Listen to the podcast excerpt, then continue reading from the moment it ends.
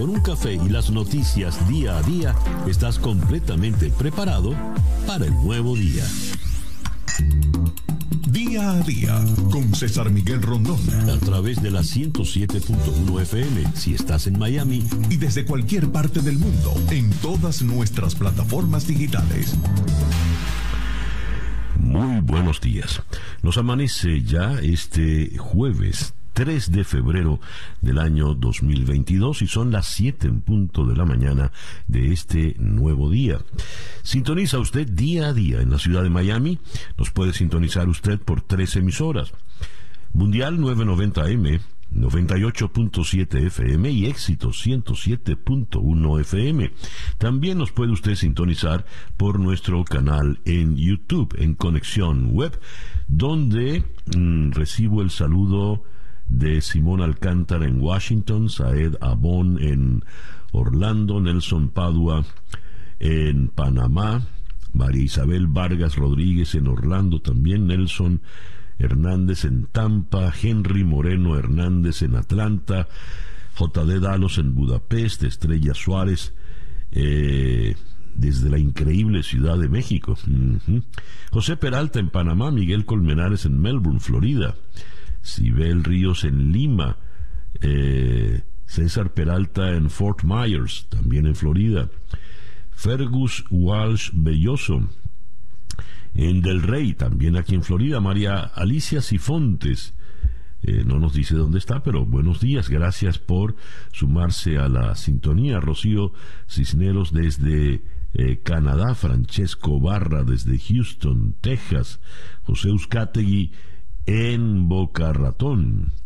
Y también recibo saludos por el eh, Instagram, Ingrid Nutrition, Eva Parada, Ingrid, doctora Ingrid Oriana en Valencia, Venezuela, Geisha Rodríguez en Buenos Aires, Juan Corta también está en Buenos Aires, eh, Cruz está en Timotes, wow, eh, Chamaco Taquero en Antofagasta, Chile, eh, también recibo saludos desde Guayaquil.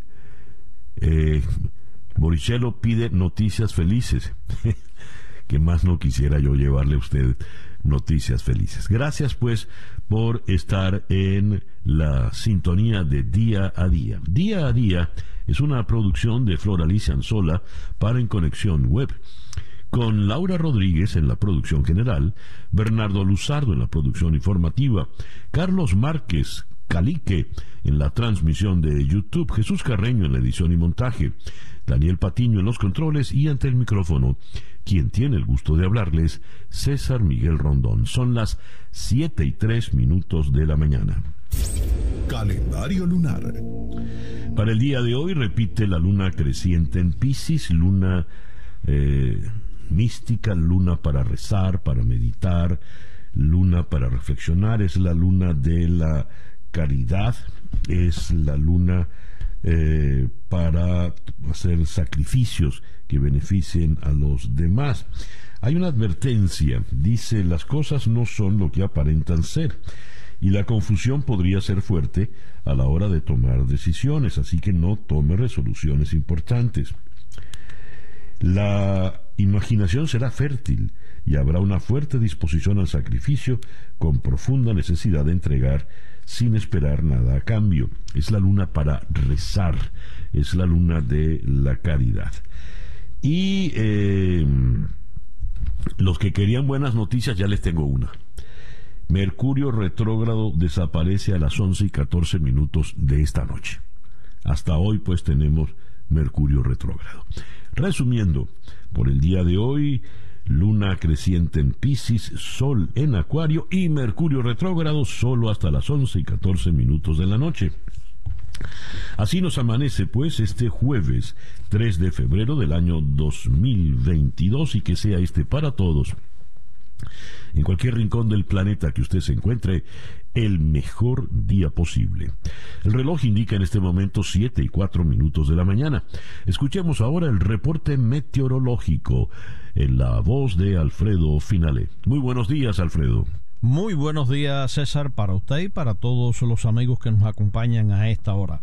Bueno, pues les digo en primer lugar que tal cual se había estado diciendo desde el inicio de la semana, estamos eh, observando un incremento gradual de las temperaturas y para que tengan una idea, por ejemplo, Miami el domingo amanecía con 42 grados, 49 el día lunes, 56 el día martes, 67 el día miércoles y hoy 71 grados Fahrenheit. De hecho, ayer las temperaturas máximas estuvieron en el rango alto de los 70, entre 78 a 79 grados en toda nuestra área. Hoy incluso vamos a estar alcanzando alrededor de 80 grados Fahrenheit y ya las localidades de la costa del Golfo, como el viento está del este que llega arrastrando humedad a nuestra zona, pero arrastra todo ese calor del sur de la península hacia las localidades de la costa del Golfo y allá, bueno, pues en la tarde del día de ayer, temperaturas máximas de hasta 83 grados Fahrenheit.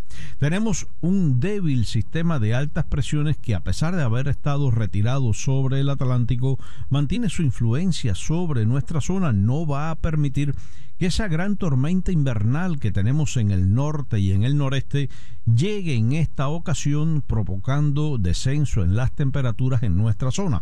Quiere eso decir que todo ese mal tiempo, esas nevadas y ese frío se va a quedar prácticamente sobre la región continental de la nación, no va a incluir la península de Florida. De hecho, les recuerdo que si van a estar viajando durante estos próximos días hacia esas latitudes, bueno, pues estén pendientes a la información de las aerolíneas porque las cancelaciones de vuelo regresan y en gran proporción. Para hoy, en nuestra área, ya les decía, una jornada similar al día de ayer, con una mezcla de nubes y sol, cielos parcialmente nublados en ocasiones, muy bajo el potencial de lluvias, así también para mañana viernes, luego para el fin de semana, podremos tener alguna lluvia ligera aislada, pero no más allá de un 10 a un 20%. Así vamos a tener el fin de semana, el inicio de la próxima semana laboral. Incluso habíamos estado viendo durante la semana que para la próxima semana pudiésemos tener algo de fresco en nuestra área. Sin embargo, en la actualización de los modelos del día de hoy, prácticamente continuaremos con temperaturas por encima de lo normal para esta época durante todos los próximos días. Así que con esto, el abrigo, bueno, pues de vacaciones, excepto Laurita, que siempre lo trae puesto. Muchísimas gracias, Alfredo. Alfredo Finales, el meteorólogo de nuestra emisora hermana, actualidad 1040 AM, en la ciudad de Miami. El reloj indica 7 y 7 minutos de la mañana, Capicúa, esto es día a día. Las noticias de hoy en Estados Unidos. Antes de entrar en el conflicto de Ucrania, comienzo por esta información. Las Fuerzas Especiales de Estados Unidos han llevado a cabo una operación en el noroeste de Siria durante la madrugada de hoy jueves, según el Pentágono, que ha hablado de una misión exitosa sin pronunciarse sobre su objetivo o posibles víctimas. Fuerzas de operaciones especiales estadounidenses bajo el control del Mando Central de Estados Unidos han llevado a cabo una misión antiterrorista en el noroeste de Siria, dijo el portavoz del Pentágono, John Kirby. El Observatorio Sirio para los Derechos Humanos señaló que nueve personas, incluidos dos niños, murieron en el marco de esa operación en la provincia de Idlib y agregaron que fue llevada a cabo entre la medianoche y las tres y treinta de la madrugada de hoy, hora local. Yendo ahora al conflicto con Ucrania, el presidente Biden mantuvo una conversación telefónica con el presidente de Francia, Emmanuel Macron, en el marco de la acumulación militar de Rusia en la frontera de Ucrania. Los dos líderes afirmaron su apoyo a la soberanía e integridad territorial de Ucrania y revisaron la coordinación en curso tanto en la diplomacia como en los preparativos para imponer costos económicos rápidos y severos a Rusia en caso de que invada Ucrania, según un comunicado de la Casa Blanca. Biden y Macron habrían acordado mantenerse en estrecho contacto y en consulta con los aliados de la OTAN y los socios de la Unión Europea. En este sentido, París asegura que hay una convergencia de las partes occidentales implicadas para lograr la desescalada, aunque desde el Elicio han apuntado que hay ciertos actores que están más en la disuasión que en la discusión. Esto segundo tiene que ver precisamente con Francia y con Alemania. Sigo leyendo. Según una fuente cercana a Macron, citada por Le Monde, desde Francia apuestan por el diálogo y temen que la situación se desestabilice.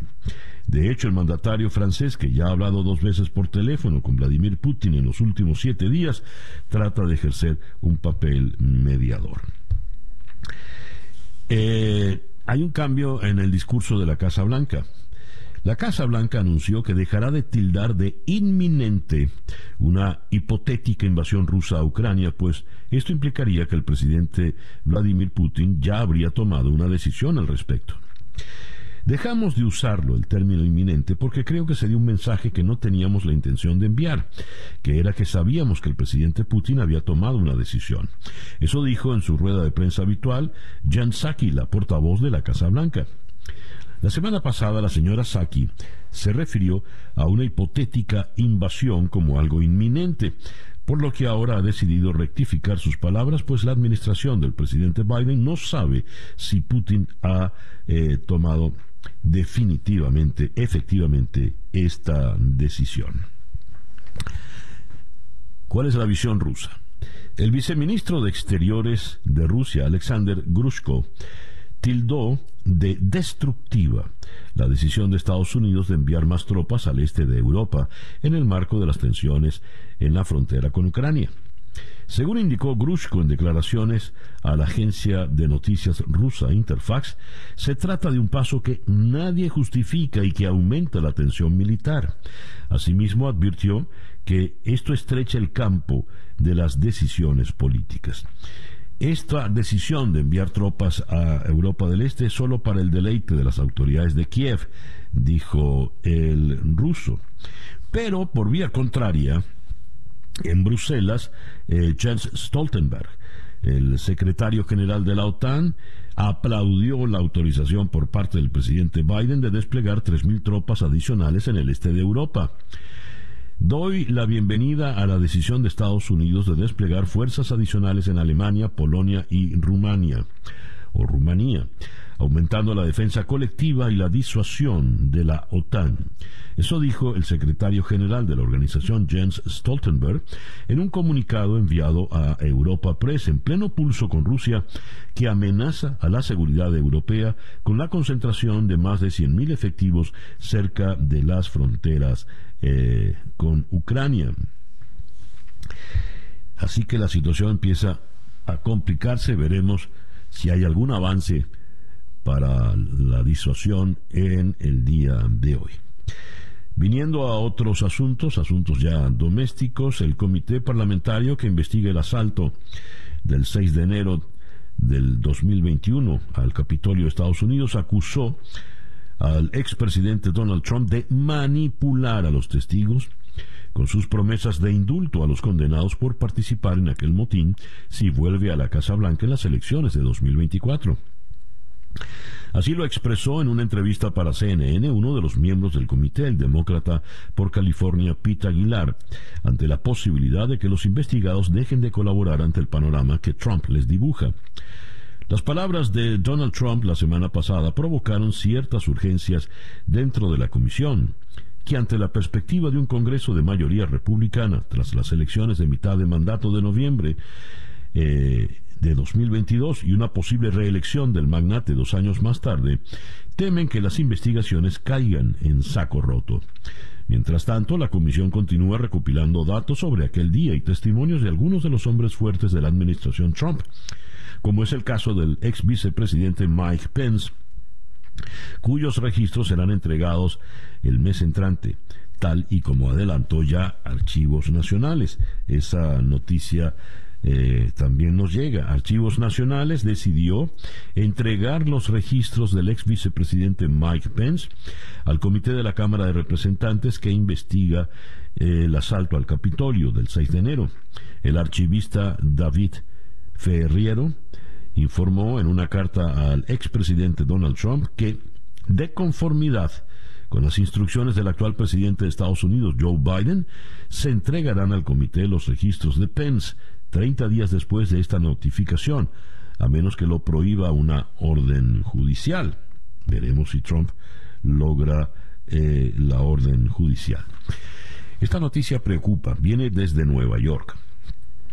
La utilización de armas fantasma en Estados Unidos pistolas ensambladas de forma casera y que carecen de número de serie que las identifique, ha aumentado 400% desde el 2016, según cifras dadas a conocer hoy, que han llevado al gobierno de Estados Unidos a lanzar una iniciativa nacional para prevenir su uso. Las armas de fabricación privada, también conocidas como armas fantasma, han contribuido al rápido crecimiento de crímenes violentos. Eso dijo un alto funcionario de la administración Biden, quien de visita a Nueva York eh, se preocupó por el incremento de la violencia armada en la ciudad en los últimos dos años. Desde el 1 de enero de 2016 hasta el 31 de diciembre de 2020, se han requisado un total de 23.906 armas fantasma, de las cuales 325 habían sido utilizadas en homicidios o en intentos de homicidio, concretó la fuente. Las cifras presentadas reflejan que en todo el año 2016 las fuerzas de seguridad informaron a la Oficina de Alcohol, Tabaco, Armas de Fuego y Explosivos, ATF, de la incautación de 1.750 armas de este tipo, cifra que para el 2020 había ascendido a 8.712. La fuente dijo, la tendencia es preocupante. Y em, cierro las informaciones de Estados Unidos eh, con esta noticia. Una coalición de aerolíneas y empresas del sector turístico pidieron al gobierno de Estados Unidos que elimine los test de COVID-19 a los pasajeros vacunados que quieren entrar al país, al poner en duda su utilidad y asegurar que perjudican el turismo internacional. En una carta dirigida al coordinador de la Casa Blanca para la respuesta al coronavirus, Jeff Sainz, las aerolíneas reclamaron que se suprima el actual requisito de presentar un test negativo de COVID-19 realizado un día antes de viajar a Estados Unidos. Las encuestas llevadas a cabo a los pasajeros aéreos indican que los tests son un factor determinante a la hora de renunciar a viajar internacionalmente. La gente sencillamente no está dispuesta a correr el riesgo de no poder regresar a Estados Unidos, indicaron en la misiva al gobierno. Desde las aerolíneas aseguraron que la alta tasa de vacunación y la mayor inmunidad desarrollada por gran parte de la población al COVID-19 justifican que se elimine la medida, lo que ayudaría a la recuperación económica de la industria turística y de viajes en Estados Unidos. Entre los firmantes de la carta está Airlines for America, asociación que agrupa a aerolíneas como American Airlines, Delta Airlines y United Airlines Holding. El reloj indica en este momento 7 y 22 minutos de la mañana, esto es día a día. Estas son las noticias de Venezuela. El Tribunal Supremo de Justicia de Venezuela determinó la responsabilidad de la diputada del PSUV, Tania González, por tráfico de drogas. Los hechos enunciados y los elementos de convicción aportados por el Ministerio Público, acompañados a la solicitud, comprometen la responsabilidad de la ciudadana Tania de Los Ángeles González Rubio Andara, diputada a la Asamblea Nacional, en la comisión flagrante de los delitos de tráfico ilícito agravado en la modalidad de transporte y ocultación. Eso afirmó Michael Moreno, presidente del TSJ, en un comunicado. El informe señaló que la sala plena se reunió y determinó que los elementos presentados por el Ministerio Público comprometen la responsabilidad de la parlamentaria. Las fuerzas de inteligencia venezolanas desmantelaron el viernes una red de narcotráfico que operaba en Zulia y en Falcón y detuvieron a seis ciudadanos, entre ellos una alcaldesa y dos diputados de la Asamblea Nacional. El superintendente Richard López explicó que durante el operativo Mano de Hierro detuvo a Keirinet Fernández, alcaldesa del PSUV, en el municipio Semprún, a la diputada por Zulia Tania González y al diputado por Táchira Luis Viloria Chirinos. Esta, alcaldesa la vimos en un video eh, con el hijo de Nicolás Maduro, el conocido Nicolásito, y lo presentaba, ella presentaba a Nicolásito como su hermano Nicolás Ernesto. A propósito de los que eh, estos funcionarios ligados al narcotráfico, no descansaremos hasta que caigan todos, dijo eh, Diosdado Cabello en su programa de televisión anoche. Estoy recibiendo denuncias y seguimos procesando la instrucción. Es muy clara, a fondo hasta que caigan todos y todas, llámense como se llamen. En fin, Cabello arremete contra David Smolansky, el encargado por la Secretaría General de la OEA de eh, los migrantes venezolanos. Cabello niega ataque a Smolansky por raíces judías. Es contigo que representas a la mafia sionista. Ah, mire usted. Leo esta nota en el Nacional de Caracas. Diosdado Cabello, primer vicepresidente del PSUV, rechazó que atacara a David Smolansky, comisionado de la Secretaría General de la OEA para la crisis de migrantes y refugiados venezolanos, por sus raíces judías, tal como lo expresó el opositor en redes sociales. Y entonces dice Cabello, yo no te ataco por tus raíces judías, el pueblo judío es un pueblo noble, bueno. El sionismo sí es malo. No estés diciendo que yo estoy atacando, te estoy atacando por tus raíces judías. Tú sabes que no es así, es contigo que representas a ese clan, a esa mafia sionista del mundo. Y entonces, no metas a todos los judíos en esa cuenta, porque los venezolanos no le echan la culpa a los judíos, que un miserable como tú no cumpla con el rol que tiene en un gobierno hipotético de Narnia y que viven chuleando a los venezolanos que están afuera. Para ustedes la inmigración es un negocio. Es, es em, inexacto, por no decir miserable, eh, manifestar estos criterios, porque en realidad Smolansky no forma parte del gobierno interino. Él es comisionado por la Secretaría General de la OEA, Luis Almagro, para ocuparse a nombre de la OEA del caso de los migrantes venezolanos.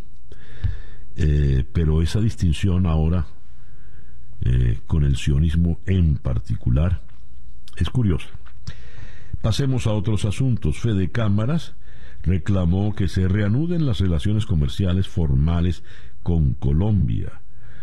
Vamos a apoyar a identificar las potencialidades de la región y las posibles vías de solución a este largo cierre del intercambio comercial formal entre Venezuela y Colombia y tratar de llamar la atención de lo necesario, importante, perentorio, pertinente de que se vuelvan a reanudar las relaciones comerciales. Eso dijo el presidente de Fede Cámaras, Carlos eh, Fernández. Eh, citado en un comunicado. Fernández también pidió que se reabra el tránsito de personas entre los dos países. Más informalidad y menos recaudación, lo que traería un impuesto a las transacciones en dólares en Venezuela, lo leo en Al Navío. Aplicar un nuevo impuesto que peche las transacciones en dólares. Una larga aspiración del gobierno de Maduro traería como consecuencia más informalidad en el sector comercial y menor recaudación fiscal, según el economista Luis Oliveros.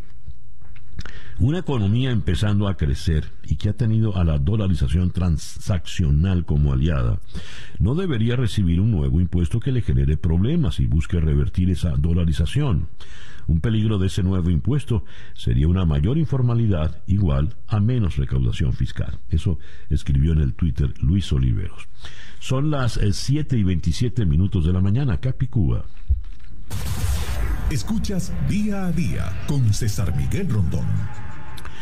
Esta noche a las 7, en conexión eh, por TVV Network, vamos a conversar con el doctor Emilio Viano de la American University en Washington sobre la situación planteada, eh, lo último planteado por la crisis de Ucrania y las posibilidades de maniobra que tiene la Casa Blanca.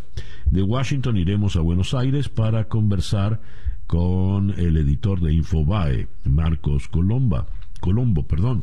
El kirchnerismo más duro escenificó una sonora ruptura con el presidente Fernández, quien logró el acuerdo con el FMI.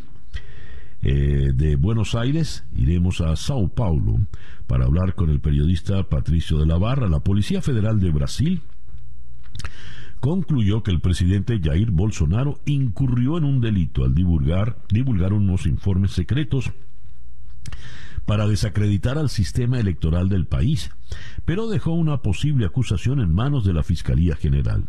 Y vamos a cerrar en Miami con la nutricionista Michelle Peiret. Eh, con ella vamos a hablar de eh, nutrigenómica. ¿Qué es la nutrigenómica? ¿Por qué debemos alimentarnos en base a nuestra composición genética individual? La nutrigenómica es una rama de la genómica nutricional que pretende proporcionar un conocimiento molecular sobre los componentes de la dieta que contribuyen a la salud. Eso será esta noche a las 7 hora del este en conexión por TVV Network, canal 427 en DirecTV Now, 654 en Comcast, 934 en Charter Spectrum 411 en Blue Stream y 250 en Atlantic Broadband. Son las 7 y 29 minutos de la mañana, una pequeña pausa y ya regresamos con el editorial en día a día. Para estar completamente informado antes de salir y que usted debe conocer. Día a día con César Miguel Rondón.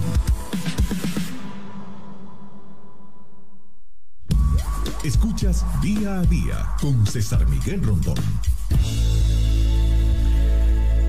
Eh, les comenté la agenda del programa de televisión en conexión, no la agenda que tengo para hoy en el programa de radio, así que procedo de inmediato. Eh, vamos a iniciar en Madrid con Goisé de la Súa. La inflación de la eurozona cerró en enero en un récord de 5.1% debido principalmente al aumento del precio de la energía, según Eurostat. De Madrid iremos a Júpiter, aquí en Florida, para conversar con Luis Fleischmann del Center for Democracy and Policy Research y con él analizaremos la situación de Ucrania. Es un experto en la materia. De allí iremos a Caracas para conversar con Carlos Correa, el director de la ONG Espacio Público. Espacio público, privacidad y datos personales. ¿Cuál es la situación actual en Venezuela? Esto tiene que ver, por supuesto, con los derechos humanos. Luego iremos a San José de Costa Rica para conversar con Gerald Chávez. Él es un periodista nicaragüense en el exilio. La Asamblea Nacional de Nicaragua, de mayoría oficialista, canceló, no diría mayoría, de totalidad oficialista, canceló los permisos de operación de cinco universidades. Usted sabe lo que es cancelar cinco universidades. Dios. De San José de Costa Rica iremos siguiendo en, Centroamérica a San Salvador para conversar con Deni Portillo, con los votos de la bancada de diputados oficialistas, el Congreso salvadoreño aprobó reformas al Código Procesal Penal para autorizar operaciones encubiertas digitales, una decisión cuestionada por periodistas y políticos que consideran que esto abre puertas a el legalizar el espionaje digital. Vamos a cerrar en Nueva York con un eminente médico venezolano, el doctor Sergio Giral o Giralt, oncólogo. Él es profesor eh, de medicina en el Whale Cornell Medical Center y jefe adjunto de la división de oncohematología del Memorial Sloan Kettering Center en Nueva York. El presidente Biden fija como objetivo reducir 50% la mortalidad del cáncer en 25 años. ¿Qué tan esperanzador puede ser ese plan? El doctor Giral es eh, una voz por demás autorizada para hablar de esta materia. Esa pues nuestra agenda para el día de hoy, jueves 3 de febrero. Son las 7 y 35 minutos de la mañana. El editorial con César Miguel Rondón. Ayer tuve una entrevista fuerte, estremecedora, con Luis Carlos Díaz. Luis Carlos Díaz es un joven periodista. Tuve la satisfacción de invitarlo a trabajar con nosotros, Adriana Núñez Rabascal, Lila Banorio, en el programa de radio Y eh, allí le conocí, es un, hombre de mucho talento, acucioso, vertical, con una honestidad eh, sin duda de primera. Él eh, fue señalado de una manera injusta, absurda, arbitraria, mediocre por Diosdado Cabello, de ser el artífice de un apagón que ocurrió en Caracas. Imagínese usted tamaño disparate. Un periodista provoca un apagón. Eso hizo que le secuestraran, le detuvieran y luego de la presión internacional él salió eh, en cierta libertad condicional. No estaba preso en el helicoide, estaba en su casa con su esposa, pero no podía declarar sobre su caso. En el día de eh, eh, ayer, antier, una juez decide archivar el caso de Luis Carlos Díaz. Por lo tanto, podía entonces hablar. Ayer le entrevisté, una entrevista que yo califiqué como la entrevista del desquite. Vamos a desquitarnos. Y le pedí, Luis Carlos, ¿qué fue lo que pasó? Es escalofriante la historia. La voy a resumir. Venía en su bicicleta dos camionetas blindadas sin placas se le atraviesan, lo meten en la en una de las camionetas, lo encapuchan porque no podían saber a dónde iba. Empiezan a golpearle, amenazarle, le llevan a una casa que no es una sede oficial, es una casa de las que llaman casa segura, donde le torturan física y psicológicamente. Le decían que ya habían capturado a su esposa, la periodista Naki Soto, y que la estaban torturando igual. Después de muchas torturas, solo seis o siete horas después, el eh, SEBIN reconoce que sí tiene a eh, Luis Carlos Díaz. Le llevan preso a su casa. Allí él tiene la satisfacción de ver que su esposa no está detenida y que está y que goza de salud. Salud entre comillas porque Naki padecía cáncer en ese momento y estaba sometida a un tratamiento de quimioterapia. En las torturas que le aplicaron a Luis Carlos en la llamada Casa Segura, tuvo que revelar dónde tenía escondido el dinero. Dinero que él y Naki Soto habían reunido para la operación de Naki, la operación por el cáncer. Estos individuos son unos ladrones, criminales, porque fueron directo a donde tenía escondido el, el dinero y se lo llevaron, se lo robaron. Consecuencia de esto, hubo que postergar por un año la operación de Naki Soto. Postergar una operación de cáncer. Estamos hablando de la vida de una persona, con eso no se juega. Bueno, estos miserables jugaron con eso, se robaron el dinero. Además, pues no podía salir, no podía eh, salir del país y Luis Carlos decía, en ese entonces, en el 2019, yo ganaba el equivalente a 5 dólares como periodista. De manera tal de que me costaría muchísimo poder reunir el dinero de nuevo para la operación. Pero entre una cosa y otra, pues fueron lográndolo más la colaboración de tantos amigos. Ese relato a un hombre de bien como Luis Carlos Díaz, de la crueldad y el ensañamiento, que vino, supone uno, por una orden directa, supone uno, ¿no? Porque el que lo acusó fue Cabello en su programa de televisión. Nos habla del verdadero talante criminal, torturador, del régimen que padecemos en Venezuela. El reloj indica 7 y 39 minutos de la mañana, esto es día a día. Son las 7 y 42 minutos de la mañana en día a día. Noticias de Cuba. Estados Unidos exige la liberación del disidente cubano Otero Alcántara. El gobierno de Estados Unidos exigió la liberación inmediata del artista y disidente cubano Luis Manuel Otero Alcántara, que denunció se encuentra incomunicado y sin acceso a su abogado desde el pasado 18 de enero. Por otra parte, un grupo de trabajo de Naciones Unidas pide a Cuba la liberación inmediata de Michael Osorbo, el, Grupo de Trabajo para la Detención Arbitraria de Naciones Unidas pidió al gobierno cubano que ponga en libertad inmediatamente al artista Michael Castillo Osorbo, al determinar que su encarcelamiento pasado el, el pasado 18 de mayo fue arbitrario. Hablando de eh, los prisioneros, en 14 y medio leo, nunca abandonaré a mi hijo, advierte la madre de un joven de del 11J acusado de sedición. Voy a seguir luchando por su libertad, cueste lo que cueste, dice la señora eh, Judinela Castro sobre su hijo.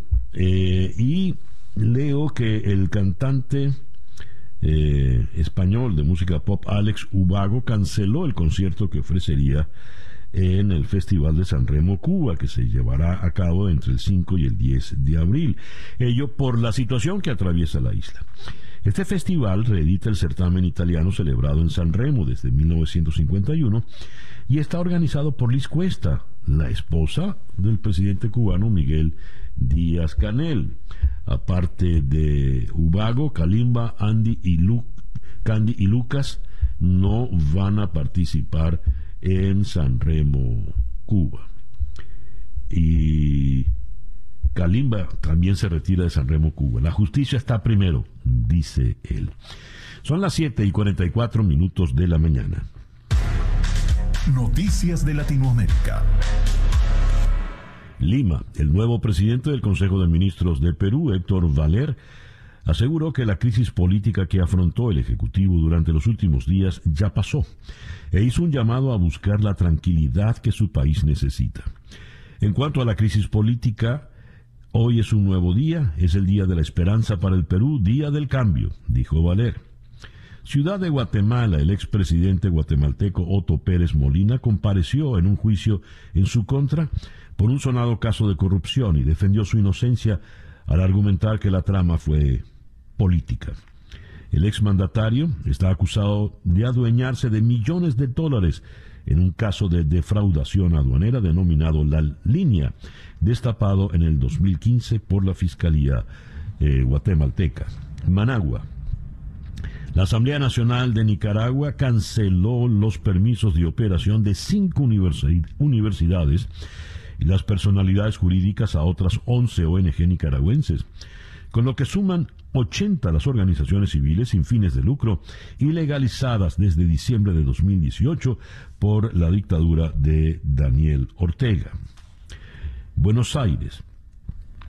12 personas murieron y medio centenar se encontraban hospitalizadas en grave estado por el consumo de cocaína presuntamente adulterada en Buenos Aires, lo que ha desatado una búsqueda frenética de más dosis del mismo traficante para evitar nuevas intoxicaciones. Este hecho es absolutamente excepcional, no tenemos ningún antecedente, dijo el fiscal general de San Martín, Marcelo Lapargo. Eh, si la situación ha escalado, si ha cambiado la naturaleza del tráfico a tal punto que esto se vuelva habitual, espero no verlo jamás, dijo el fiscal. Bogotá. El jefe del clan del Golfo, Dairo Antonio Úsuga, se reunió en un centro de reclusión con representantes de la Comisión de la Verdad de Colombia, un órgano extrajudicial creado para esclarecer los hechos ocurridos en cinco décadas de conflicto interno. Úsuga conocido con el alias de Otoniel y considerado el narcotraficante más buscado de Colombia, fue capturado en octubre de 2021 en una amplia operación militar en la que se desplegaron más de 500 miembros de la fuerza pública en las montañas del noroeste del país. Quito, el gobierno municipal de Quito habilitó seis albergues para acoger a unas 348 personas afectadas por el aluvión de agua y lodo que se produjo en barriadas altas de la capital y que dejó al menos 25 muertos. Son las 7 y 47 minutos de la mañana. Capicúa. La información del mundo día a día. Bruselas. El secretario general de la OTAN, Jens Stoltenberg, advirtió hoy jueves que el despliegue de tropas de Rusia en los últimos días en Bielorrusia, vecina de Ucrania, es el mayor que Moscú lleva a cabo desde la Guerra Fría.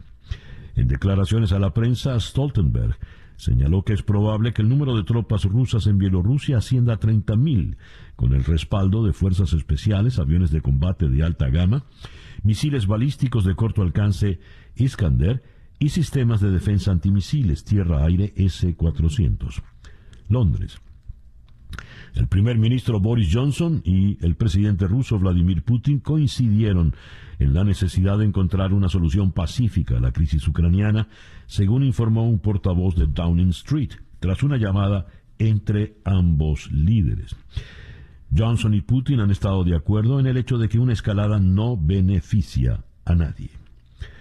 Eh, siguiendo, regresando a Bruselas, la inflación de la eurozona no da señales de retroceder y cerró enero registrando un récord de 5,1% impulsada por aumentos en los precios de la energía eléctrica. Kabul. El talibán permitió que las mujeres vayan a la universidad pública en dos de las 34 provincias de Afganistán, una importante concesión a la comunidad internacional por parte de la milicia islámica que hace meses tomó el poder. Desde que el talibán llegó al poder en agosto, el mundo ha estado atento a ver si reimpondría el estricto régimen islámico que impuso cuando gobernó el país en la década de los 90. En ese entonces el talibán prohibió la educación para las niñas y que las mujeres fueran a trabajar o participaran de alguna manera en la vida pública. Y cierro en Pekín. En su corto recorrido a través de China, la llama olímpica llegó hoy de la mano de Jackie Chan a la Gran Muralla, en la víspera de la ceremonia de apertura de los Juegos de Invierno. Más de mil personas comenzaron a relevarse para llegar la llama, llevar la llama a través de los diferentes sitios que deben albergar las competiciones en Pekín y en la ciudad de Zhangjiakou antes de la ceremonia de apertura que será mañana en el Estadio Olímpico, el célebre Nido del Pájaro. Siete y cincuenta minutos de la mañana. Recién leíamos el tema de la inflación en la eurozona. Vamos a Europa entonces, en la ciudad de Madrid. Está en la línea telefónica la corresponsal de TVV, Goiseder Azúa. Goiseder, muy buenos días, muy buenas tardes por allá, gracias por atendernos. Gracias a ti, César. Muy buenos días a todos. Bueno, pues sí, ya, ya veo que has dado un adelanto, César. Esto es eh, prácticamente una tendencia mundial. Recordemos que Estados Unidos también registró esa cifra histórica del 7% de inflación y la Unión Europea también iba a salir salpicada. Estamos viviendo unos tiempos bastante críticos, los estragos de la pandemia están incidiendo también en ese gasto que están haciendo las naciones europeas, ese gasto público, ese impulso que se está haciendo, eh, rescates, ayudas. Y además que aquí en Europa con el conflicto entre Rusia, Ucrania, los países de la OTAN, bueno, también están impulsando a ese aumento de los dígitos, una inflación de 5.1%, un dato también histórico en los países de la zona euro, aquellos que, bueno, que tienen la moneda del euro, que son 19, y España tiene un puntito más, 6.1%. También otra cifra que golpea durísimo al final a la economía de las personas, al bolsillo. Goiseder, ¿por qué España tiene un punto más que el resto de la eurozona? Te cuento, eh, España tiene primero el problema también del el tema energético. Hemos visto un aumento en el consumo, o sea, en los precios del gas que recordemos además que el precio del gas se ha disparado, no solo por el conflicto en Ucrania, ya que Europa depende de Rusia para obtener alrededor del 30-35% de su gas natural. Eh, recordemos además que ese precio el año pasado ha estado un ascenso tremendo. Se ha, se ha visto también como las energías renovables han subido de precio y España por el conflicto que hay entre el gobierno para regular ese precio de la energía ha impactado directamente en el presupuesto familiar. Entonces se ha visto un aumento de la electricidad, del gas, que ha llegado a récords históricos. Aquí hemos estado que el megavatio va subiendo, va subiendo y al final se ha visto un incremento entre un 20 y un 60%, pero esto va variando mes a mes. Sin embargo, si vemos la fotografía global, Europa en estos momentos también está en un terreno bastante delicado en términos económicos. A ver, ¿qué proyecciones hacen los economistas, los, puntualmente los ministros de finanzas de la eurozona? Mira, es bastante complejo, eh, César, porque de hecho eh, la presidenta del Banco Central Europeo, Cristina Garde, tiene una reunión hoy. Ha sorprendido este número de la inflación, porque de hecho los analistas estaban esperando un número más bajo, eh, de un 3, 4%, pero no de un 5%, que esto rompe los esquemas en estos momentos en las discusiones. Se espera que evidentemente estos rescates que ha hecho la Unión Europea tengan un impacto positivo en cada país es importante destacar que en estos momentos, por ejemplo, el caso de España, se están negociando reformas laborales eh, se están tocando los números con pinza y eso también tiene una repercusión en la economía. ¿Qué quiere Europa? Que sus países que integran la Unión pues tengan buenos números económicos. ¿Qué pasa? Si cada uno comienza a hacer sus cambios internos y locales, eso tiene un efecto global. Ahora bien, en el caso de la vida diaria, como dice, o sea, ¿qué, dicen los expertos? ¿Qué está pasando? Por ejemplo, quiero situarlos en el caso de España para que seamos claros de qué sucede. Aquí con la inflación eh, por ejemplo, lo que tenemos es un aumento de la energía, ha subido aproximadamente un 28%, que va también con esos números arropados de la Unión Europea. Se ha incrementado el precio de los productos frescos porque también tenemos eh, el, el, otro ángulo que es el Brexit, que sigue también salpicando a todo el tema de la cadena de distribución y además Recordemos que también han subido los precios en el alcohol, el tabaco, los servicios y España eh, tiene un gran problema que es el empleo. Hay un empleo muy precario. Hoy se está discutiendo en España una reforma laboral que es cambiar el escenario de juego un poco. El año pasado se subió el salario mínimo. Aquí en España el salario mínimo interprofesional es de 965 euros, pero de ese dinero se va aproximadamente un 60% en la vivienda más la inflación que tenemos, aquí también hay un gran elefante en la habitación. Entonces, esto no lo podemos ver solo como un, un dato general, porque al final, el día a día y sobre todo la gestión política tiene un peso muy importante en esos números de la Unión Europea. Cabe destacar que el precio del petróleo también ha aumentado y esto se ve en el precio del combustible. Así que hay un, hay un gran desafío para la Unión Europea que está apuntando a todos los rescates, ayudas económicas, al tema energético, intentar cambiar un poco ese escenario eh, de los combustibles y apostar a energías verdes. Entonces, los dos puntos más pesados para la Unión Europea ahora es la inversión en la energía verde y también en la digitalización. Entonces eso va a tener, por supuesto, un impacto en esos números, César. Ya veo, ya veo. Goizer, te agradezco mucho. Nos has dado un reporte muy, muy completo, de verdad. Te lo agradezco.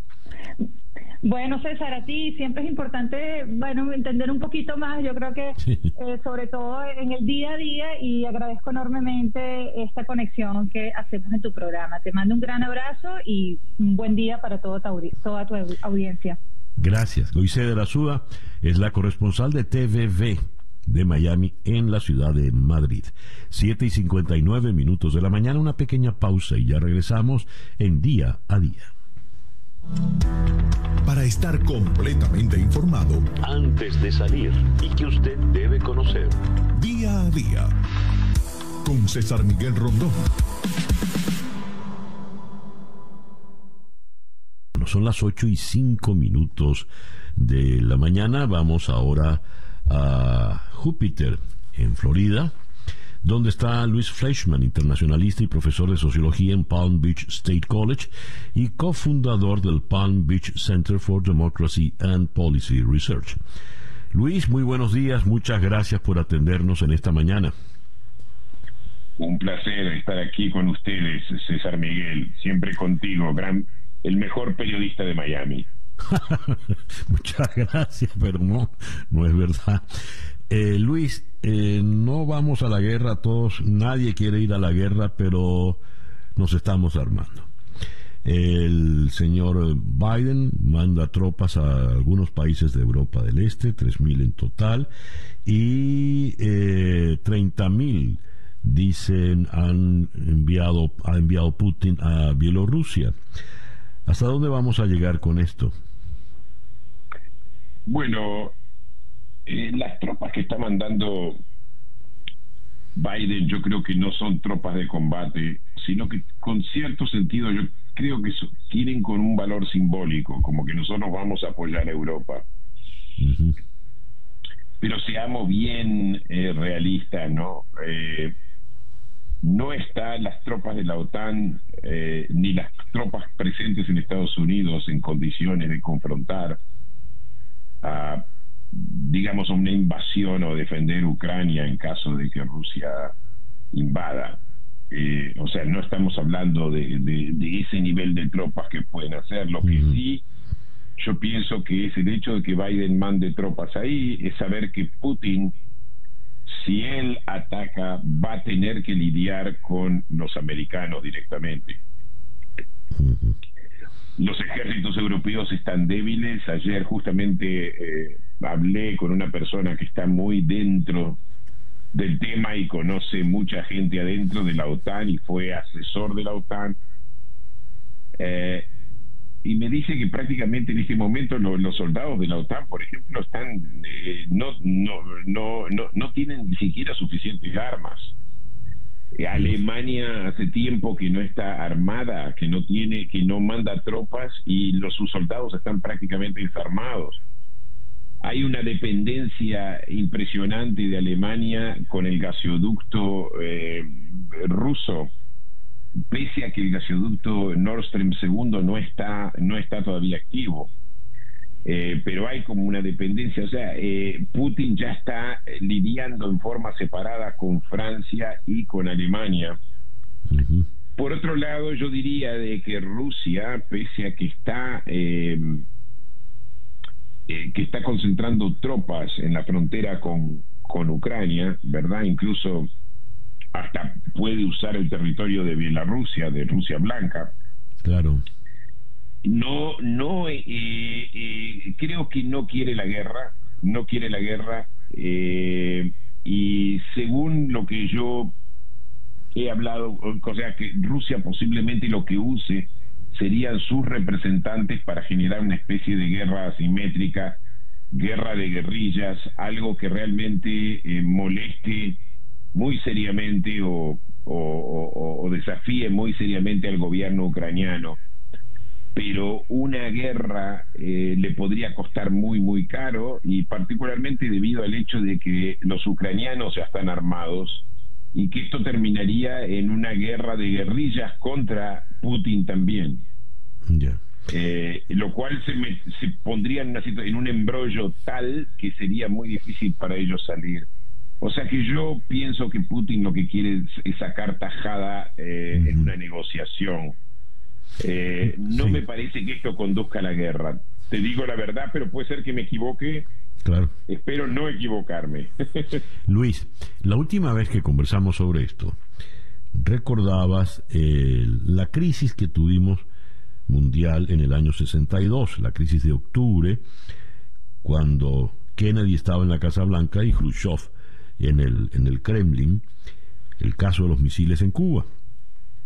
Y en definitiva, recordaba que esa crisis se zanja una vez que se negocian partes y partes. Yo retiro los satélites, las bases aéreas en la frontera turca, eh, y a cambio yo prometo no tratar de derrocar más a Fidel Castro, etcétera, etcétera.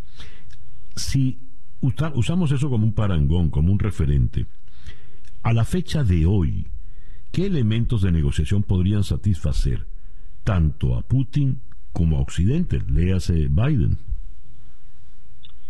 Bueno, yo creo que em, yo creo que quizá Putin no reciba todo lo que quiera y posiblemente lo que está poniendo sobre la mesa es, eh, más de lo que él está dispuesto a aceptar o, por, eh, sí, es más de lo que él está dispuesto a pesar, creo que él podría aceptar menos. yo creo que si la OTAN se compromete a no expandir eh, la, eh, la OTAN más allá de, digamos, de lo que se ha expandido hasta ahora, de no entrar en Ucrania, de mantener la soberanía, eh, mientras Rusia mantenga la soberanía ucraniana, también yo pienso que posiblemente la OTAN pueda eh, acepte no poner armas en ciertos países. Eh, por ejemplo, hay países que están totalmente traumatizados por, las ocupaciones pasadas de los rusos. Eh, por ejemplo, Polonia, o sea, si Rusia demanda que, que, no haya armas en Polonia o que no haya misiles o balísticas, eh, no sé si Polonia, por ejemplo, va a estar muy contento de esto porque de alguna forma lo dejan al descubierto o lo dejan vulnerable. Pero yo creo que a la larga eh, eh, puede haber una negociación de ese tipo, se puede llegar a un arreglo con Putin. Eh, yo creo que Putin a la larga es una persona razonable, porque aunque parezca mentira lo que yo estoy diciendo, y tú sabes que yo no soy una persona eh, inocente, por así decirlo, que, piensa que el enemigo es más bueno de lo que es, pero pienso que hay otras cosas en juego aquí. Eh, está el, el honor ruso, ¿verdad? Después de la caída de la Unión Soviética, que se perdió el imperio, se perdieron incluso territorios que Rusia tenía antes de la Revolución Rusa, eh, en Asia Central y otros lugares. Entonces acá hay un intento de recuperación de lo que se llama la imagen de Rusia como una gran Rusia, como un gran poder. Y es lo que, lo que Putin busca, reconocimiento de Rusia como un gran poder. Em, eh, y por otro lado, hay también un elemento doméstico, porque Putin en este momento realmente tiene oposición interna eh, y él busca como legitimidad y piensa que el, el pueblo ruso va a responder bien a una victoria diplomática de Putin. Bien, eh, veremos. En todo caso, me, es decir, satisface oír, tranquiliza oír que no mm, ves la guerra con tan inminente, porque la última vez que conversamos sí la veías más cercana, ¿no? Pero ya poco a poco van cambiando las, las cargas, ¿no? Bueno, no, no tanto, eh, no tanto, pero yo pienso que, por ejemplo, Biden hizo un error total al decir la guerra es inminente, porque de alguna forma le estás abriendo la puerta a Putin para decir, bueno, ellos piensan que es inminente, bueno, sea inminente, algo voy a hacer. Pero, pero, pero no, yo creo que no, estamos hablando con una persona más racional de lo que uno cree. Más racional de lo que uno cree. No es un Hitler alocado que lo que quiere es expandir su territorio a toda costa porque ve todo como un espacio vital y la conquista de Europa, etcétera, etcétera. Yo pienso que Putin Putin sí quiere desmantelar la Unión Europea, eh, Putin sí quiere debilitar a, Occidente, pero lo hace eh, lo hace mediante otros medios, desinformación, apoyo a, partidos extremistas como los partidos extremistas de Europa, sean de izquierda o sean de derecha. Eh, y como te dije en el último, en la última entrevista, César, ah, yo pienso que es la gran oportunidad de Estados Unidos de negociar América Latina también, de echar a los rusos de América Latina. Eso creo que lo hablamos ya en el último sí, señor. entrevista. Sí, señor, sí. Bueno, Luis, te agradezco mucho pues que nos hayas dado estos minutos en la mañana de hoy. Siempre un placer, César Miguel. Como dije antes, para ti todo. Muchas gracias. Luis Fleischman es eh, internacionalista y profesor de sociología en Palm Beach State College. Nos habló desde Júpiter, Florida, 8 y 15 minutos de la mañana. Día a día con César Miguel Rondón. Ahora vamos a Caracas para conversar con Carlos Correa, director de la ONG Espacio Público. Carlos, muy buenos días, gracias por atendernos. Buen día, César. Buen día también a toda la audiencia. Muchas gracias por la invitación. Carlos, eh, el, objetivo de la conversación es básicamente hablar del reporte que presentaron Privacidad y Datos Personales, cuál es la situación actual en Venezuela. Pero ustedes jugaron un rol fundamental en la defensa de Luis Carlos Díaz, en su caso, y ayer pude eh, entrevistarlo por fin en conexión y me resultó estremecedor, indignante todo lo que él contó, el calvario por el que pasó. ¿Qué opinión te merece a ti eso? Bueno, como sabes, nosotros acompañamos ese caso directamente, además, al igual que, que para ti, que Luis Carlos trabajó contigo, nosotros trabajamos con Luis Carlos hace bastantes años y tenemos una relación muy especial, pero además es un caso absolutamente indignante y por eso asumimos y seguimos en su defensa, ¿no? Es un caso eh, que es la lógica de, una barbaridad absoluta y una dinámica de, absolutamente eh, inaceptable, ¿no? Porque el caso de Luis Carlos corresponde al patrón de lo que hemos venido observando en Venezuela durante ya varios años, ¿no? Que es la lógica de la descalificación en un programa de televisión, especialmente por Salvador Cabello, y luego de ello eh, se activan recursos estatales y de otra naturaleza y se cometen abusos de todo tipo y, y, bueno, nada, someten, como ves, en el caso de Luis Carlos, casi tres años sometido a un proceso judicial que, que para el que la propia fiscalía dice que, que no encontró ningún tipo de elementos y lo que tenían que haber hecho era eh, dar el sobreseimiento, es decir, eh, Luis Carlos es inocente y no lo hacen sencillamente por, eh, no lo sé si por, por mantenerlo sencillamente en la mira o por cobardía, ¿no? Es la verdad. Cobardía, cobardía. Palabra importante en esto. No hace mucho el propio Cabello volvió a arremeter contra Luis Carlos Inaki, mostrándolos eh, como se buscan ladrones junto a otras personalidades, periodistas y políticos. Eh, claro, debe haberle sorprendido que la fiscalía haya archivado el caso. ¿Qué piensas? Bueno, como sabes, nosotros, o sea, ya cuando él, cuando sale esa información, ya nosotros sabíamos que, que habían archivado el caso. Nosotros estábamos esperando tener la, la copia certificada de esa, de esa decisión antes de, de decir nada. Eh, a, propósito de eso, la Relatoría de Libertad de Expresión sacó un comunicado precisamente cuestionando, la Relatoría de la, de la Organización de Estados Americanos, la Relatoría de Libertad de Expresión de la Comisión, sacó un, comunicado cuestionándolo, y es eso, es decir, es el, una una dinámica que, que se utiliza. Entonces, claro, cuando, como hay un patrón, cada vez que se menciona esto, pues se coloca en riesgo, pero ya inmediatamente, ya la mera mención y la utilización genera eh, muchísima atención en, los periodistas, en las personas que son mencionadas, inquietud, malestar, porque ven, mira, esto le pasó a Luis Carlos, esto le pasó a fulano, entonces esto me puede pasar a mí. Y nosotros tuvimos... Eh, cuando eso ocurrió tuvimos pues en conversación con,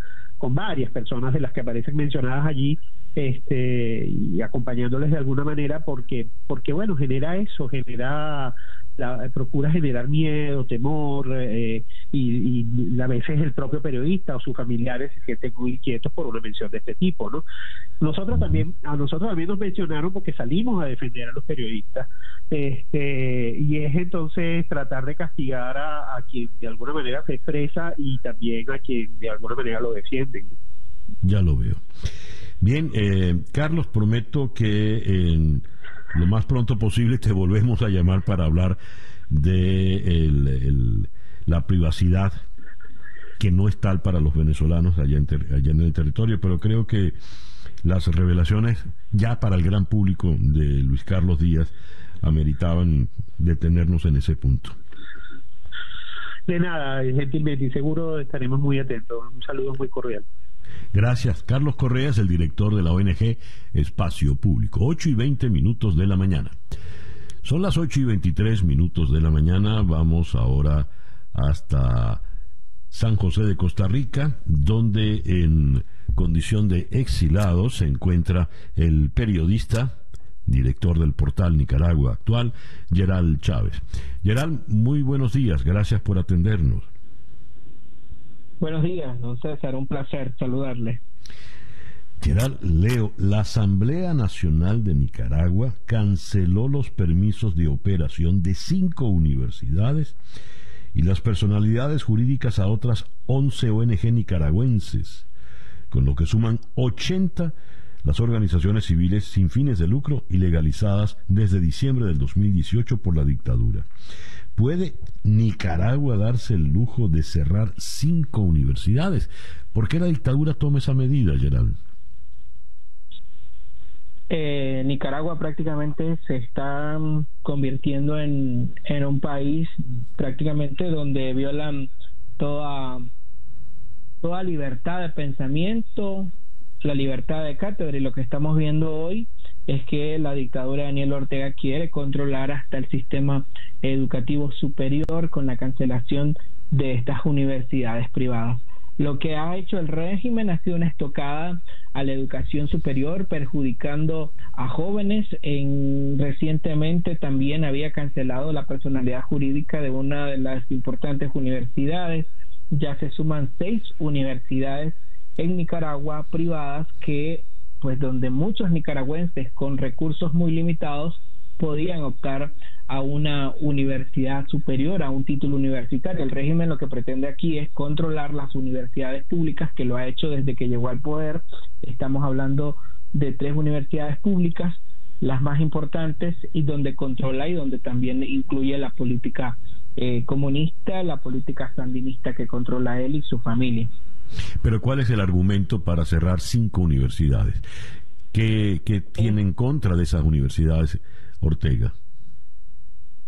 En las universidades eh, públicas antes había libertad de cátedra. En las universidades privadas pues se mantenía desde el 2018 muchos rectores de las universidades privadas tienen perfiles humanísticos y se habían pronunciado en contra de la tiranía, en contra de la violación de derechos humanos y los abusos de poder. Lo que llega hoy es eh, una pasada de cuenta directamente de la dictadura por denunciar y aquí toda la toda institución, todo organismo, todo medio de comunicación que denuncia abusos de poder del régimen sandinista es un enemigo declarado. Muchos, como lo mencioné, eh, por ejemplo, el rector de la Universidad Paulo Freire en una entrevista que daba ayer decía que no se arrepentía de haber denunciado los abusos de poder y obviamente es una represalia, el régimen quiere controlar todo. El argumento es que recibieron fondos para promover lo que ellos llaman el supuesto golpe de Estado y también que no rindieron cuenta.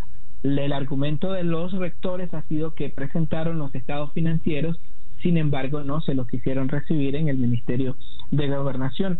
Esto es, más que evidente y no hay que buscar argumentos eh, más allá de lo que nosotros sabemos. El régimen de Ortega está convirtiendo a Nicaragua en un país más aislado donde los universitarios, donde más nicaragüenses comienzan a migrar por estos temas y ahora con el cierre de universidades privadas. Son cinco una donde fue el bastión donde empezó la rebelión contra la dictadura sandinista, que es la Universidad Politécnica de Nicaragua, Poli, y que hoy la dictadura pues está concretando. Y lo curioso aquí, César, es que el, Consejo Nacional de Universidades, CNU, que es un órgano que, que regula las universidades, es quien va a darle continuidad, según un comunicado que decía ayer, eh, a estas, a estas universidades que han sido despojadas de su personalidad jurídica. Mm. Gerald, no quiero cerrar la llamada sin tocar el caso de Ana Margarita Vigil, quien ayer fue encontrada culpable por el delito de conspirar para cometer menoscabo a la integridad nacional. ¿Quién es Ana Margarita Vigil, Gerald? Ana Margarita Vigil es una activista eh, de derechos humanos. Eh, miembro de una organización disidente del Frente Sandinista, antiguo Movimiento Renovador Sandinista, y hoy estará siendo acusada en estos juicios que han sido denominados una pantomima por organizaciones de derechos humanos. Eh, Dora María Teis, una ex guerrillera sandinista, estará siendo juzgada y el líder universitario Lester Alemán. Hoy está previsto que la dictadura eh, como ya lo ha hecho con los primeros tres, desde el primero de febrero ha comenzado a, a, a, enjuiciar con la política sandinista a los opositores que se encuentran en el sistema policial conocido como el Chipote. Hoy Dora María se encuentra, vaya a ser llevada ahí y Lester mm. Alemán. Ya. Gerald, muchas gracias por atendernos en esta mañana. Saludos. Gerald Chávez es eh, periodista el director de Nicaragua actual, nos habló desde San José de Costa Rica, donde está en condición de exilado. El reloj indica 8 y 29 minutos de la mañana. Hacemos una pequeña pausa y ya regresamos con día a día. Para estar completamente informado, antes de salir y que usted debe conocer. Día a día. Con César Miguel Rondón. Y van bien después de estar en San José de Costa Rica hablando de Nicaragua, seguimos en Centroamérica y vamos ahora a San Salvador, donde en la línea telefónica está el periodista de la prensa gráfica, Denny Portillo. Denny, muy buenos días, gracias por atendernos. Buenos días, un gusto estar con ustedes, gracias por el espacio y un saludo para la gente que los escucha también. Leo lo siguiente. El Congreso, la Asamblea Nacional, aprobó una reforma al Código Procesal Penal que crea la figura del llamado agente encubierto digital.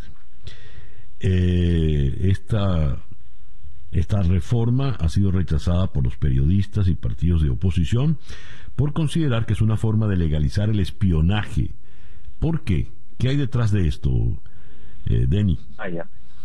Para poder explicar quizá de una manera rápida el rechazo que esta medida ha generado, eh, hay que decir que hace tres semanas se confirmó que 35 personas entre periodistas de medios de comunicación independientes y corporativos y representantes de la sociedad civil de diferentes organizaciones, se confirmó que habían sido espiados mediante la utilización del programa Pegasus Obviamente este programa ha trascendido a nivel mundial los estados que lo han contratado para espiar a la población y lo que menos tú esperas es que un gobierno esté intentando espiarte eh, para saber qué es lo que estás hablando, qué es lo que estás eh, compartiendo, menos en términos periodísticos, porque con los exámenes forenses que se le hizo a los teléfonos de las personas intervenidas, los ataques o los intentos, las intervenciones, perdón, ocurrieron en fechas precisas en las que el gobierno enfrentaba crisis por casos de corrupción que se habían destapado.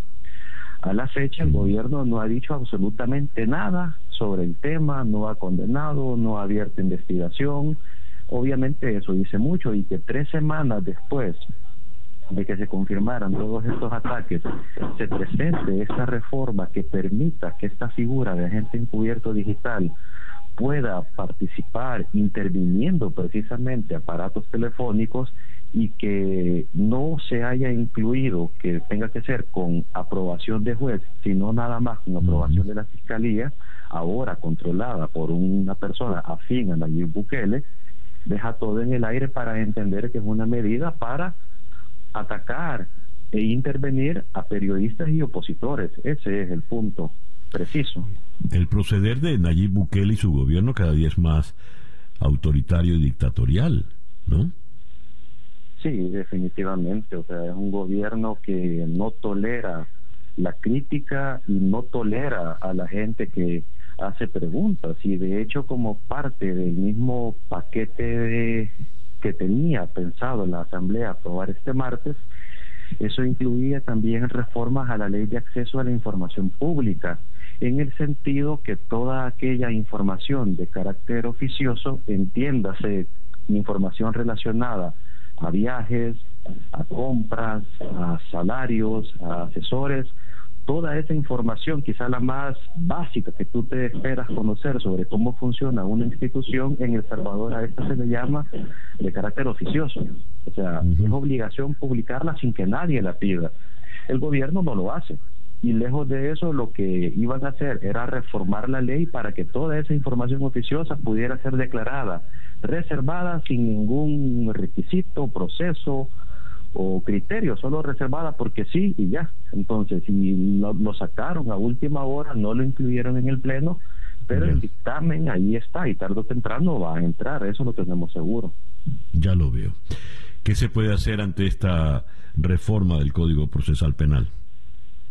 La verdad es un tema bastante, pero bastante complicado en consultas con abogados especialistas en derecho penal. Ellos mismos nos dicen que todavía están estudiando porque la reforma, hay que decirlo, es clara en que la intención es espiar, pero es ambigua porque está pésimamente redactada según la gente que pues entiende de derecho y que se enfrenta a procesos todos los días. Entonces, el primer consejo que sí ha salido, al menos de las personas con las que hemos hablado, es que los abogados que se van a enfrentar a estos procesos muy probablemente lo que van a pedir es la inaplicabilidad de la ley por lo pésimamente redactada que está ahí porque hay algunas cosas que ellos han detectado que tienen incoherencias.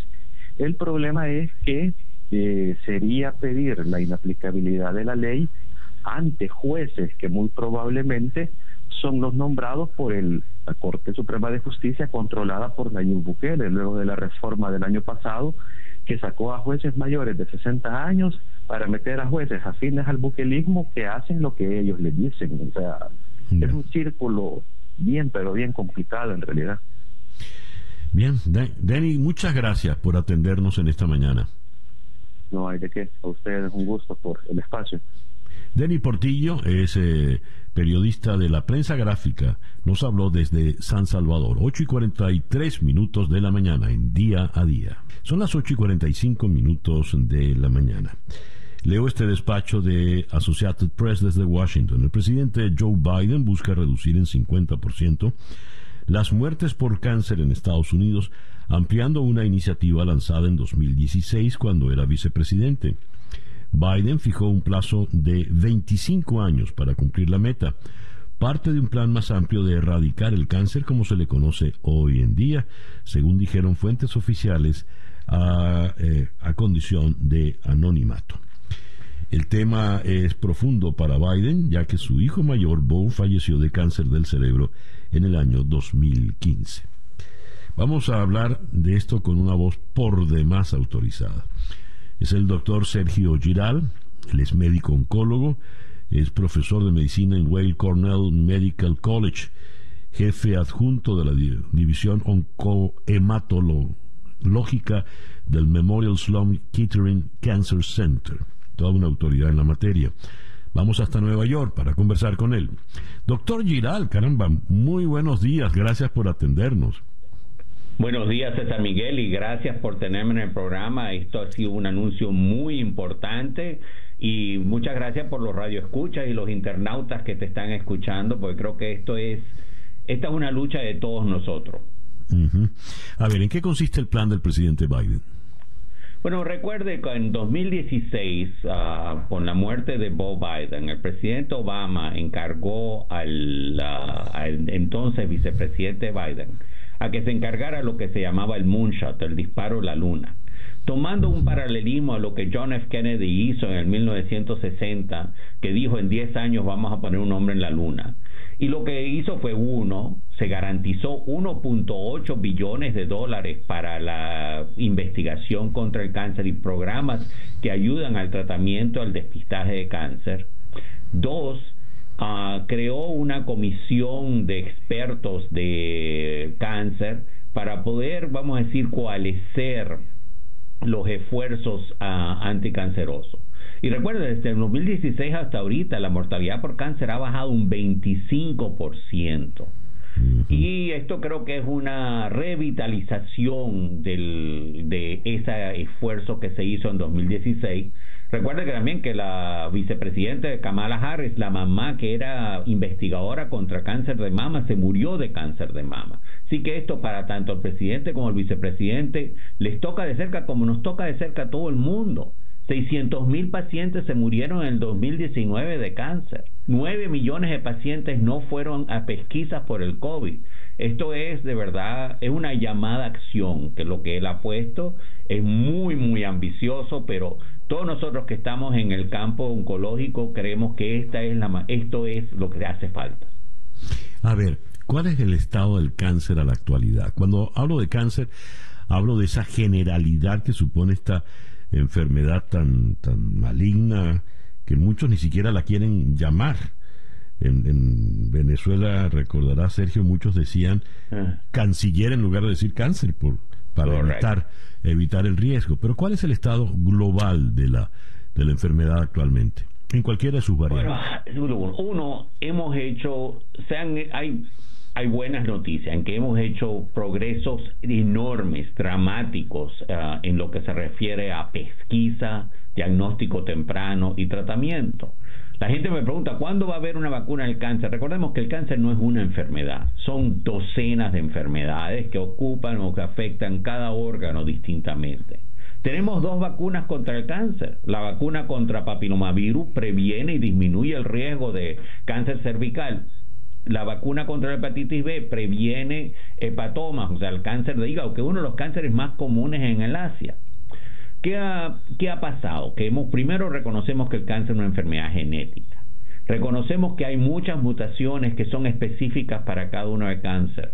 Cuando yo estudié medicina, habían solamente dos tipos de cáncer de pulmón, células pequeñas y no células pequeñas. Ahorita hay 18 tipos de cáncer de pulmón, muchas de ellas con dianas terapéuticas específicas para los cuales hay drogas específicas, que ha resultado que la sobrevida de un paciente con cáncer de pulmón ahorita se ha triplicado a cuando yo estudiaba medicina. Igualmente mieloma múltiple.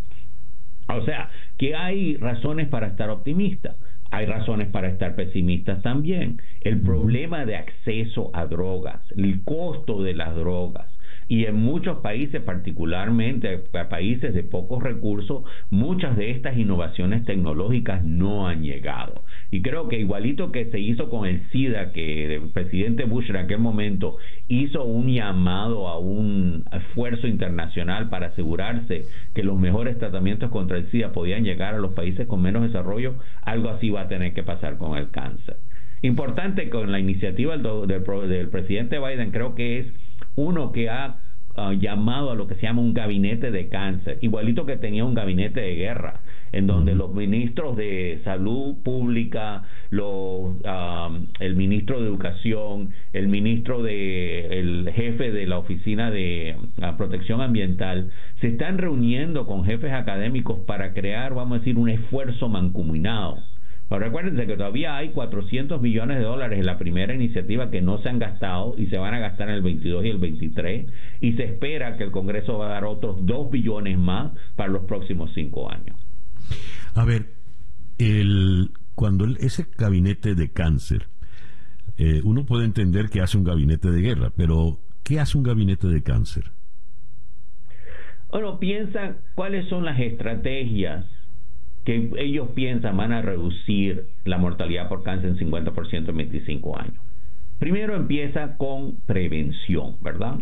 Y claro, uno es, el, es ahí está el Departamento de Educación y el Departamento de Salud Pública. Vacunar a todo el mundo contra papilomavirus y contra hepatitis B si se puede. Segundo, educación. ¿Cuál es el cáncer más prevenible? El cáncer de pulmón. ¿Qué tenemos que hacer? Educar a la gente que deje fumar todavía tenemos muchísimos jóvenes y adolescentes que están agarrando el hábito de tabaco. El hábito de tabaco aumenta el riesgo de cáncer de pulmón en más de 10 veces. Entonces, próximo, ¿qué más? Despistaje temprano. 9 millones de personas no fueron a hacerse colonoscopias, mamografías, exámenes de próstata. Todas esas estrategias son esenciales para poder ah, detectar el cáncer de manera temprana y la manera que más podemos curar cáncer es cuando lo detectamos tempranamente. Una de las más iniciativas, vamos a decir, de mayor uh, emergencia es lograr que la gente regrese a hacer despistaje contra el cáncer.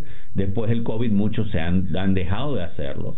Recuerden, la, y la muerte por cáncer de mama ha disminuido dramáticamente por el uso de mamogramas. La muerte por cáncer de pulmón ha disminuido por la utilización de despistajes con tomografías de pecho. Y en el futuro, y esto fue una de las cosas que más quieren es, posiblemente podamos tener un examen de sangre que pueda detectar el DNA de células malignas en la sangre de manera temprana. O sea, te imaginas que tú vas a tu médico, te saca la sangre y te dice, mira, desafortunadamente hemos encontrado esto, pero es muy temprano y vamos a poder curar la enfermedad antes que cause mayores estragos. ¿Y cuándo se podría implementar eso? Porque suena maravilloso. Bueno, eso está en etapas investigativas todavía. Yo te diría que probablemente en, yo te diría en 5 o 10 años va a haber lo que se llama la biopsia líquida tal vez para no todos los cánceres, pero para algunos cánceres específicos. Sabemos, ahorita ya hay biopsias líquidas para cáncer de próstata, por eso uno después de los 60 años se tiene que chequear el antígeno prostático en la sangre y cuando está elevado, entonces requiere una pesquisa mayor. Ya. Sergio, te agradezco sobre todo las buenas noticias y las malas pasarán a ser buenas pronto. Muchísimas gracias por darnos estos minutos en la mañana de hoy. No, de nada. Y de nuevo hago un llamado a tus radioescuchas y a tus internautas. Recuerden, por favor, por favor, si no se han vacunado, vacúnense. Si no se han hecho el despistaje que le corresponde hacer, hablen con su médico. Es mucho mejor hacerse despistaje temprano. No, no, no lo eviten. Y muchas gracias, César, por darme esta oportunidad. No, por favor, a ti. El doctor Sergio Giral es oncólogo, es profesor eh, de medicina en Weill Cornell Medical College y es el jefe de la división oncohematológica del Memorial Sloan Kettering Cancer Center, una de las unidades de eh, cáncer fundamentales en Estados Unidos. Es considerado una autoridad mundial en, en la materia. Y para orgullo nuestro es egresado de la Escuela Luis Racetti de la Universidad Central de Venezuela. 8 y 55 minutos de la mañana. Día a día es una producción de Floralicia Anzola para En Conexión Web, con Laura Rodríguez en la producción general, Bernardo Luzardo en la producción informativa, Carlos Márquez, el popular Carique, en la transmisión de YouTube, Jesús Carreño en la edición y montaje, Daniel Patiño en los controles y ante el micrófono, quien tuvo el gusto de hablarles, César Miguel Rondón.